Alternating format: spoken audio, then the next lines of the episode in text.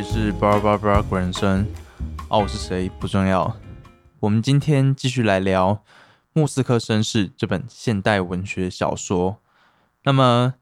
这个二十三集、二十四集，其实对于故事的主角伯爵来说，是他人生中一个非常重要的转捩点。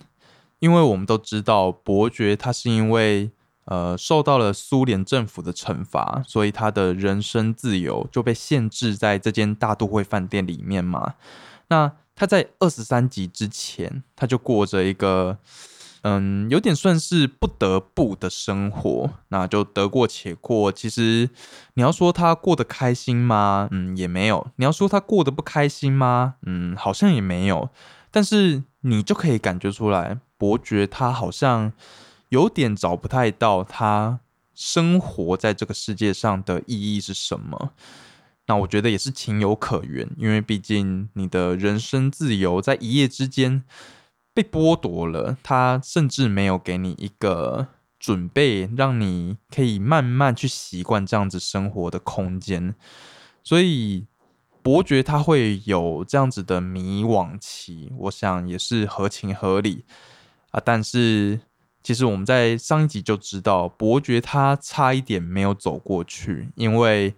他都已经准备好要从屋顶上面跳下来，结束他这一个自由受到限制的生命了嘛。但是因为一些因缘际会之下，他又重新发现了人生的另外一种生活方式，就是就算我们的自由受到限制，好了。但我们还是可以改变我们过生活的方式，来试着找到我们生活的意义嘛？那伯爵他得到属于他自己的领悟，就是他想要试着努力积极的活在当下。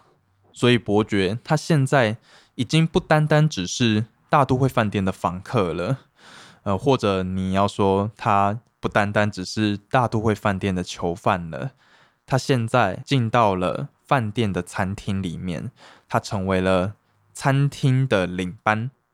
那身为一个领班，其实要处理的就是餐厅里面客人现场所发生的问题嘛，包含可能安排座位啦，或是呃可能有一些纠纷，或者是餐点介绍啦，介绍餐前酒要怎么搭配之类的，这些就是属于伯爵他现在呃所负责的范畴。那其实我们从前面的故事也可以知道，伯爵他现在所负责的工作，其实就是他所擅长的，也是他最喜欢、最热爱的事情。所以看到伯爵能够做出这样子的改变，而且还可以得到这么一个适合他的工作，老实说，我也是打从心底替他感到开心的。那在饭店餐厅里面最重要的三个人物。也就是主厨埃米尔、餐厅经理安德烈，那现在又多了另外一个餐厅领班伯爵。他们三个在今晚餐厅要准备开店之前，就会坐在一起讨论说：“哎，晚餐要准备怎样子的餐点啦？然后，呃，有哪一些客人来定位，应该要怎么样安排他们的位子？还有，还有餐厅的员工有什么应该要注意的事情之类的这些讨论。”而这边发生了一段，嗯，我觉得作者他在写法上面让我会心一笑的小故事，就是他们在讨论完之后，原本艾米尔还有安德烈他们就站起来准备要离开了，但是伯爵他这时候仍然坐在座位上面，他请这两位等一下，然后接着他就从他的西装外套口袋里面拿出一封信件，对。然后就把这个信封打开，接着从里面倒出了一丝一丝带一点金色、黄色的花蕊。那其实我们就知道，他拿出来的是番红花。而伯爵倒出来的这个四分之一盎司的番红花，也让埃米尔还有安德烈感到非常非常的震惊。嗯，我们现在可能很难想象说，这一点番红花是有什么好震惊的。那我们要知道。那时候的苏联是陷入到一个嗯有点经济衰退的时期，因为刚发生了一连串的动荡改革，然后呃，在苏联的政策推行下面，其实我们可以想象，像番红花这么昂贵的食材，一定是会受到一定程度的限制的。所以在那个时候的苏联，要弄到番红花是非常困难的。我们从埃米尔还有安德烈的表现，我们就可以知道，他们应该也已经好几年没有亲眼看过番红花了。那这一个伯爵他拿出番红花的故事。作者他用了一段很巧妙的方式来做结尾。作者他写说：“至于伯爵是从哪边弄到这四分之一盎司的番红花呢？好几年前就没有人问过这个问题了。你只要知道番红花他们已经拿到手了，这就够了。”这一段就是作者他在这个小故事最后呃所做的一个结语。那。其实我们身为读者嘛，我们去看一本小说里面发生的一个事情，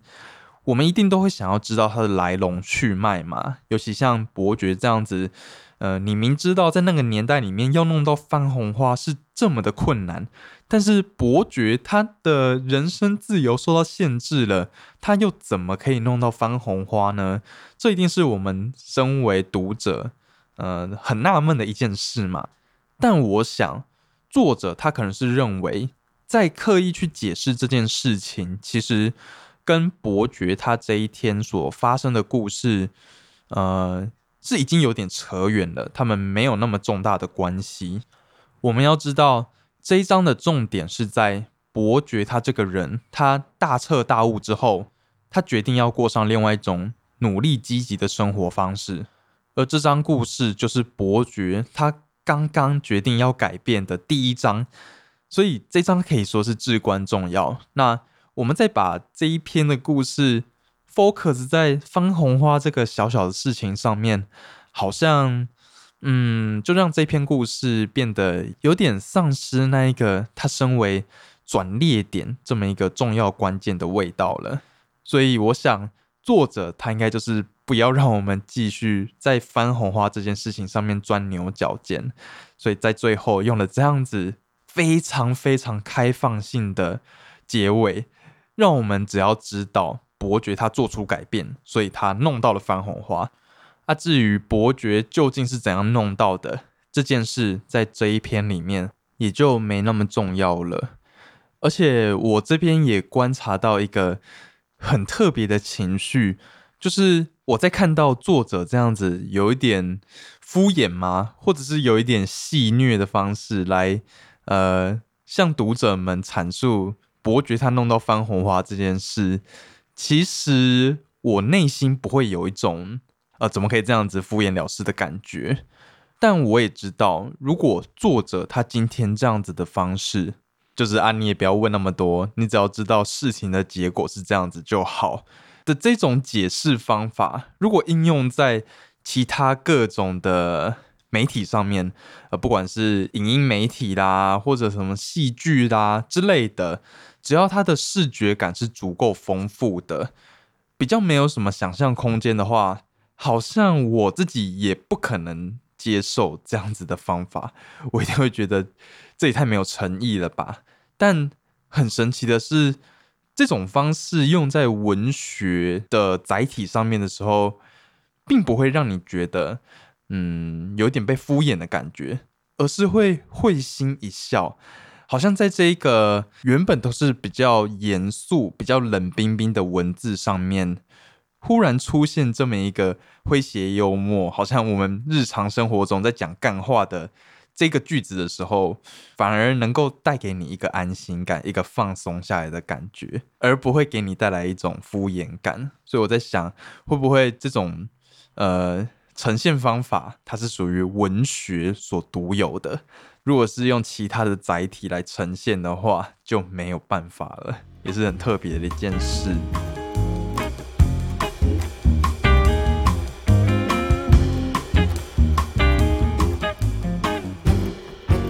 好，那伯爵他这一天他就来到了餐厅里面，但是他这时候发现一个很有趣的事情，就是有另外一个服务生，他称呼伯爵叫做同志。那其实我们在影片里面常常会看到说，像这种呃共产的国家里面，他们彼此称呼彼此的方式，常常都是叫对方是同志嘛。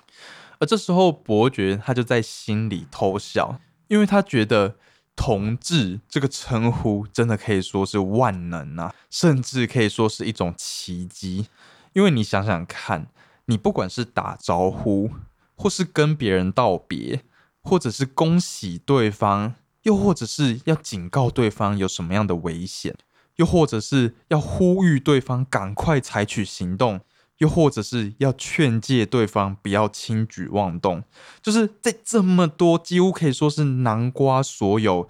我们跟另外一个人的日常交流的所有情况。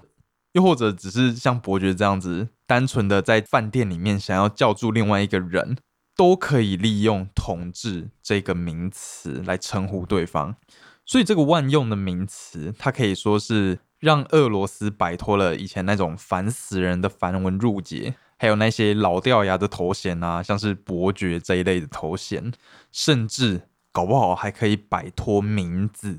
而这样子的做法。伯爵他认为，放眼整个欧洲，也只有俄罗斯才可以办到了。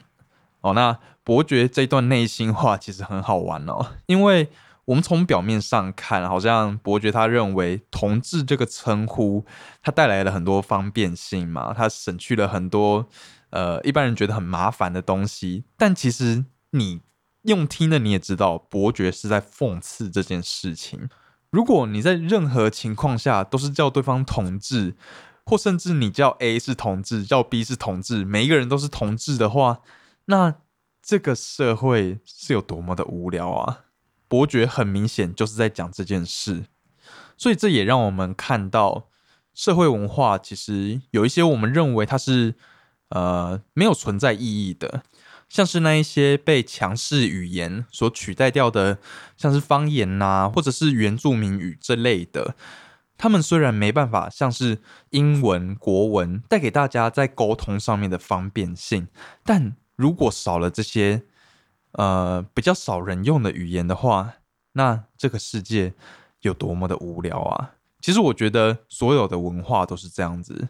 嗯，在一个。大趋势之下，一定会有一个比较强势的文化，它会去占领掉其他次文化的地位嘛，也就是一家独大嘛，赢者全拿。那这个就是文化的特色，但也不能因为这样子就否定那一些比较小众的文化，因为他们存在的意义已经不像是主流文化这样子，是带给大家方便，而是代表了一种美，一种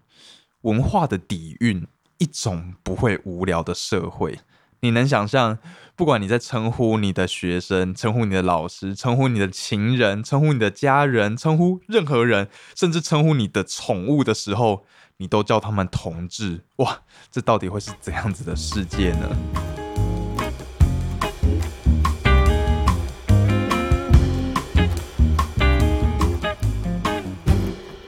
好，那伯爵在想这一个有点。莫名其妙的问题的时候，他被另外一个服务生叫住了。那这个服务生他就递给了伯爵一封信。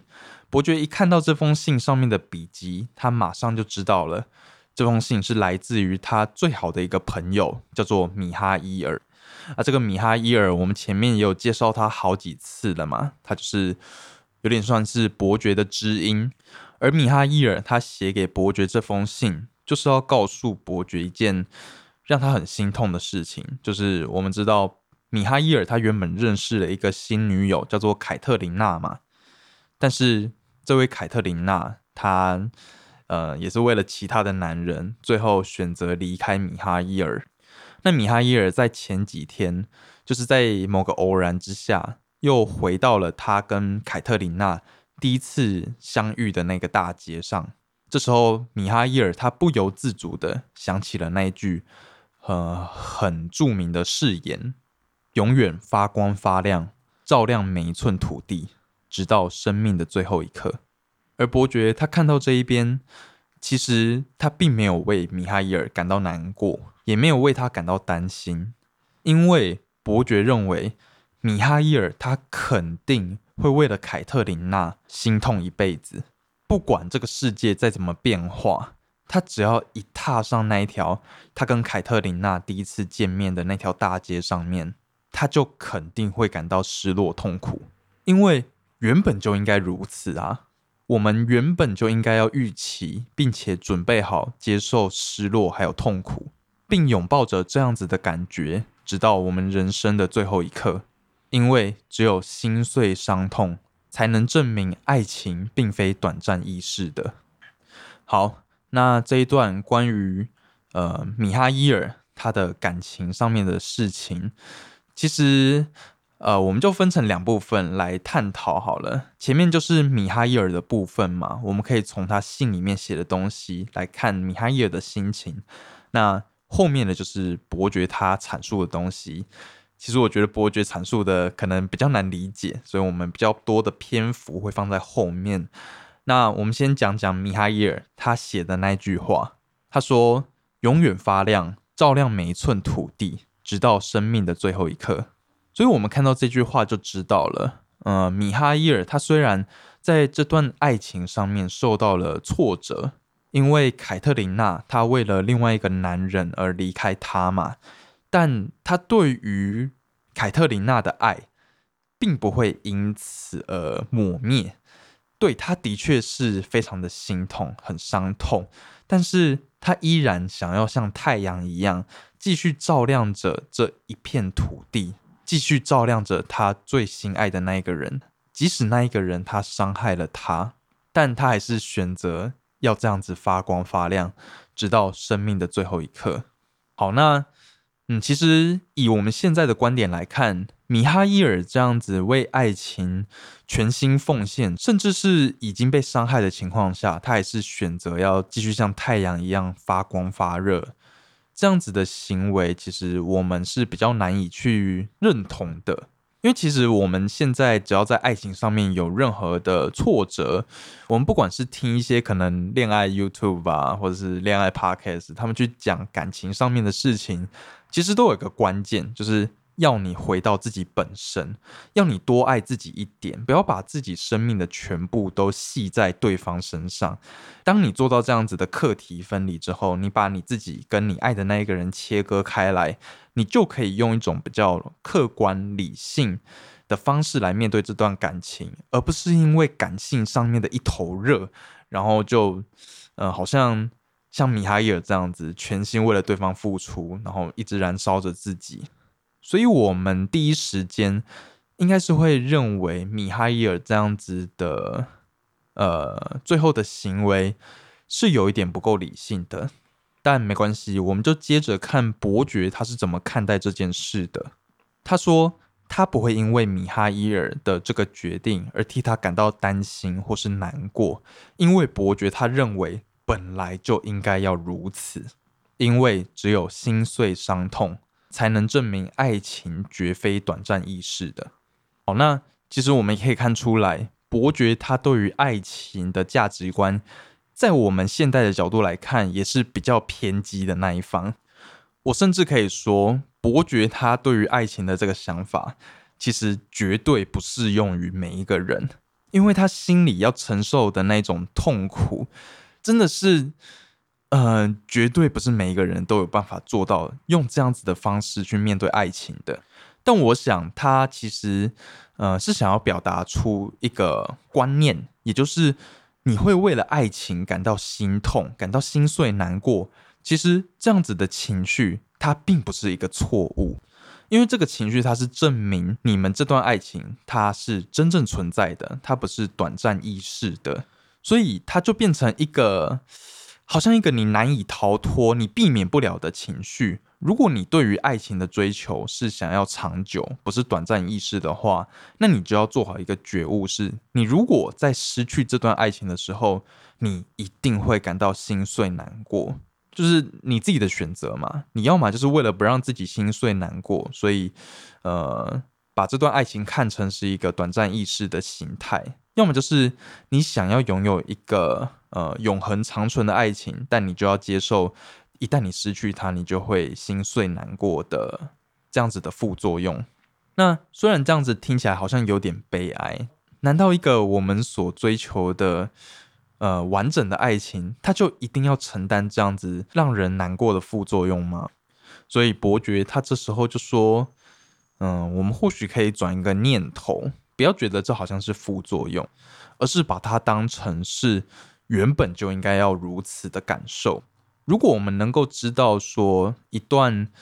嗯，我们全心投入的爱情，它就一定会有这样子可能的后果的话，它的本质就是这样子，它的原本的面貌就应该是这样子的话，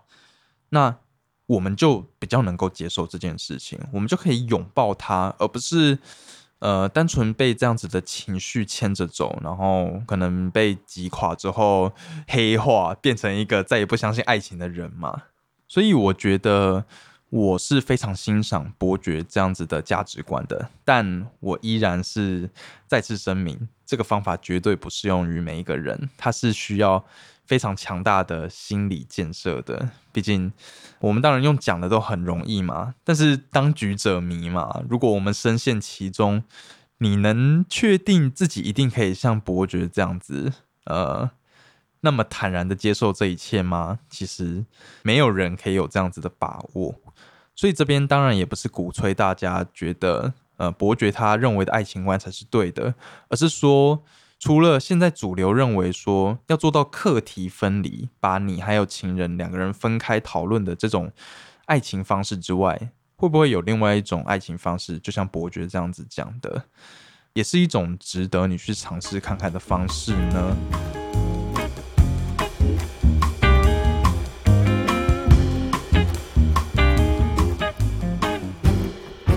好，那伯爵他在餐厅外面读着信。他读着读着，忽然发现饭店的广场出现了一个很熟悉的身影。他留着一头金色的长发，而且当他的同伴拿了一件外套给他的时候，他没有讲半句谢谢。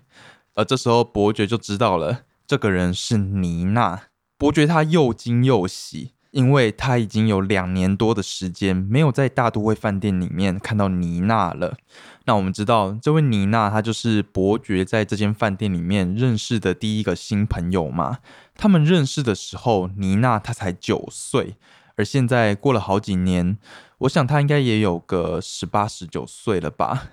那么前面讲到伯爵他判断对方是不是妮娜的方法。除了那一头金色的长发之外，还有另外一个嘛，就是他的同伴拿了一件外套给他，而妮娜她接下了这件外套之后，居然连一句谢谢都没说。啊，这一个其实就是妮娜她的一个 character，就是她在前面很前面的集数有跟伯爵讨论到这件事，就是当你没有要求。别人为你做什么事情，是那一个人他主动为你做这件事情的时候，你应不应该跟对方说谢谢呢？那时候伯爵他就认为，只要我们得到别人的好处，不管怎样，我们都应该跟对方说谢谢嘛。但妮娜她就觉得。我又没有提出这个要求，是你自己鸡婆，你要帮我这个忙，那我又何必奉献出我的谢谢呢？所以就是因为这样子，呃，妮娜她自己对于谢谢这件事的信念，才让伯爵他可以根据这件事判断出来对方就是妮娜。安妮娜她也发现了伯爵，但因为她原本跟她的同伴们聚在一起，有点不好讲话，所以她就把伯爵拉到一旁。而伯爵看到妮娜这样子，有一群同伴，好像准备要去完成一个冒险、一个任务的时候，伯爵就问妮娜说：“你是不是又要准备去探险了？”因为我们都知道，妮娜她在她还很小的时候，她就带着伯爵一起在大都会饭店的各个角落探险嘛，去看看大都会饭店的他们从来没有看过的房间究竟长什么样子。所以这时候伯爵才会用这种好像在跟小朋友讲话的方式问他说：“他是不是要准备去探险了？”那这时候妮娜她的回答是：“嗯，的确是有探险的成分，但主要是工作，很多很多的工作。”啊，我们听到这句话的时候，其实有一点心痛，就是觉得好像那个小女孩她的那种天真浪漫。已经消失了。她在乎的东西已经不是那一种，呃，毫无意义的探险，而是不停不停的工作。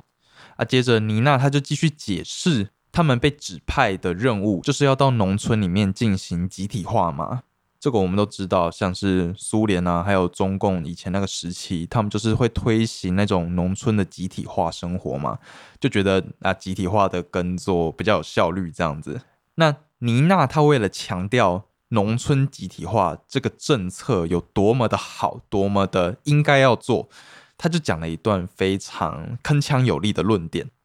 他说。一直以来，拥有土地的人利用佃农付出的劳动力来帮他们生产，但是新的时代已经来临了。这是属于人民共有的土地，要用来服务全体人民，这个是历史的必然性。毕竟，难道学校里面的老师就只会教他们自己的小孩吗？难道医生就只照顾自己的父母吗？而伯爵他听到妮娜这样子犀利的批判之后，就被吓了一跳。我想这个吓一跳是，呃，伯爵就像我们前面讲的嘛，他原本还认为妮娜她就是他原本认为那个天真浪漫的小女孩，但是人是会变的，尤其是小朋友变的速度永远是大人们跟不上的。所以因为这个突如其来的变化，才会让伯爵吓了这么一大跳。但我们从伯爵他接下来的行为，又会让我们真的是很赞叹伯爵这个人。他虽然被吓了一跳，但他马上也意识到一件事，就是其实妮娜她会有这样子的反应，并没有什么好意外的，因为他知道妮娜这个人，她一直以来都是拥有无穷的热情，并且要求细节的人。妮娜现在只是把她的追求从。数学还有实验上面转移到了共青团的工作而已，而他们之后再简单寒暄几句之后，妮娜就跟伯爵道别，而伯爵他也呃没有想要强留对方，他讲了一句：“当然，毕竟你还有很多工作要做呢。”他展现出他的认同，他的体谅，他能够认同妮娜所做出这样子的选择，而妮娜她也感受到这件事，所以。妮娜，她就伸出她的手，跟伯爵郑重的握手，并且道别。好，那这一段故事其实我看得很感动。我感动的点是在伯爵他所做出的反应，因为其实以我们现在的角度，我们所有人看到妮娜这样子的做法，我们都一定会想要阻止她嘛，因为我们都看过历史的进程了，我们知道这是一件错误的事情，而。伯爵他因为有受过国外的教育，所以他可能或多或少也知道妮娜她在共青团的工作其实并没有他想象的那么美好。但是伯爵他身为一个老长辈，要知道他比妮娜年长非常非常多岁哦。他不仅没有冷嘲热讽，也没有像是老一辈那种絮絮叨叨的教诲，而是用体谅、认同来。鼓励妮娜去做她喜欢的事情，即使她已经知道这件事情其实不会有什么好下场，但她依然做出这样子的决定。老实说，我很难想象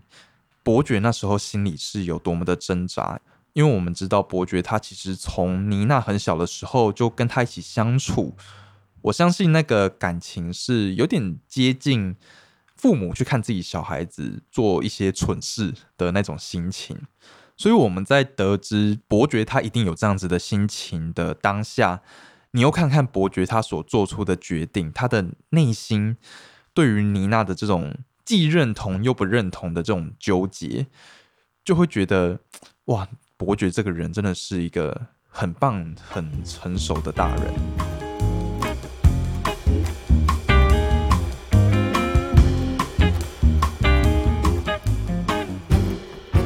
那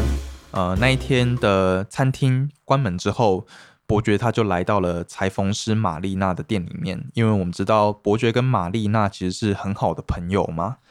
之后伯爵就跟玛丽娜讲到他今天遇到了妮娜，还有妮娜她现在在做的工作是什么。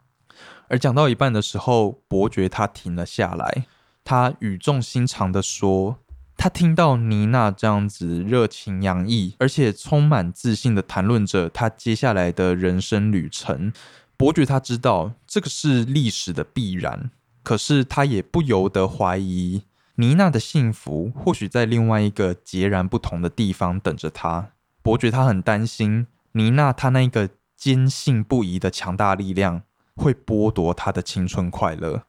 好，那这边其实我们就看到了伯爵他确实是有我们前面讨论到的这个担忧。那我们要知道，伯爵他现在倾诉的对象是他的好朋友玛丽娜，所以。他把这件事讲出来，跟在妮娜面前讲出来是绝对是两种不同的意义。跟朋友倾诉这种东西，本来就是呃没有什么好羞愧的。对我们都一定会有心里的一些 garbage 想要丢出去。而伯爵他最厉害的是，他把这一袋又脏又臭的垃圾忍到这时候，垃圾车到的时候，也就是玛丽娜这台垃圾车。他到了之后，他再把它丢出去，而不是把它随手就丢给那一个他最心爱的小女孩妮娜身上。而玛丽娜这时候给伯爵的回答是：“我知道你向来很疼妮娜，但你之所以会喜欢她，部分原因也是因为她拥有独立自主的精神。那你就应该要相信他，就算他现在一心一意往错误的方向去，你也应该相信，毕竟。”我们每个人迟早都会找到自己人生的方向。好，那我相信玛丽娜最后所做出的这个回答，跟伯爵他下意识对妮娜所做出的行为其实是 match 的。我认为伯爵他当下一定也是相信着妮娜，就是他其实也知道这条路是错的，但他没有选择把这件事告诉妮娜。其实从某一种角度来看的话，就是他对于妮娜这个人的信任嘛。但是这一份既要相信对方，但是又害怕对方走错路的这个矛盾心情，最后还是会造成他的一些不安，所以他现在才跑来找他的朋友玛丽娜讲这件事。那么重新再从玛丽娜的口中得出这一件他原本就已经做到的事情，其实它的作用就像是一针强心剂啦，就让伯爵能够再次振作起来，就是坚持他原本的做法。相信妮娜，让她去走她的人生。而且我觉得这句话，嗯，玛丽娜她不止在跟妮娜讲，其实同时也在跟伯爵讲嘛。伯爵也是绕来绕去，走了很多歪路，最终终于在我们这个第二三集、二十四集的时候，才找到了他现在这个人生的方向。那或许，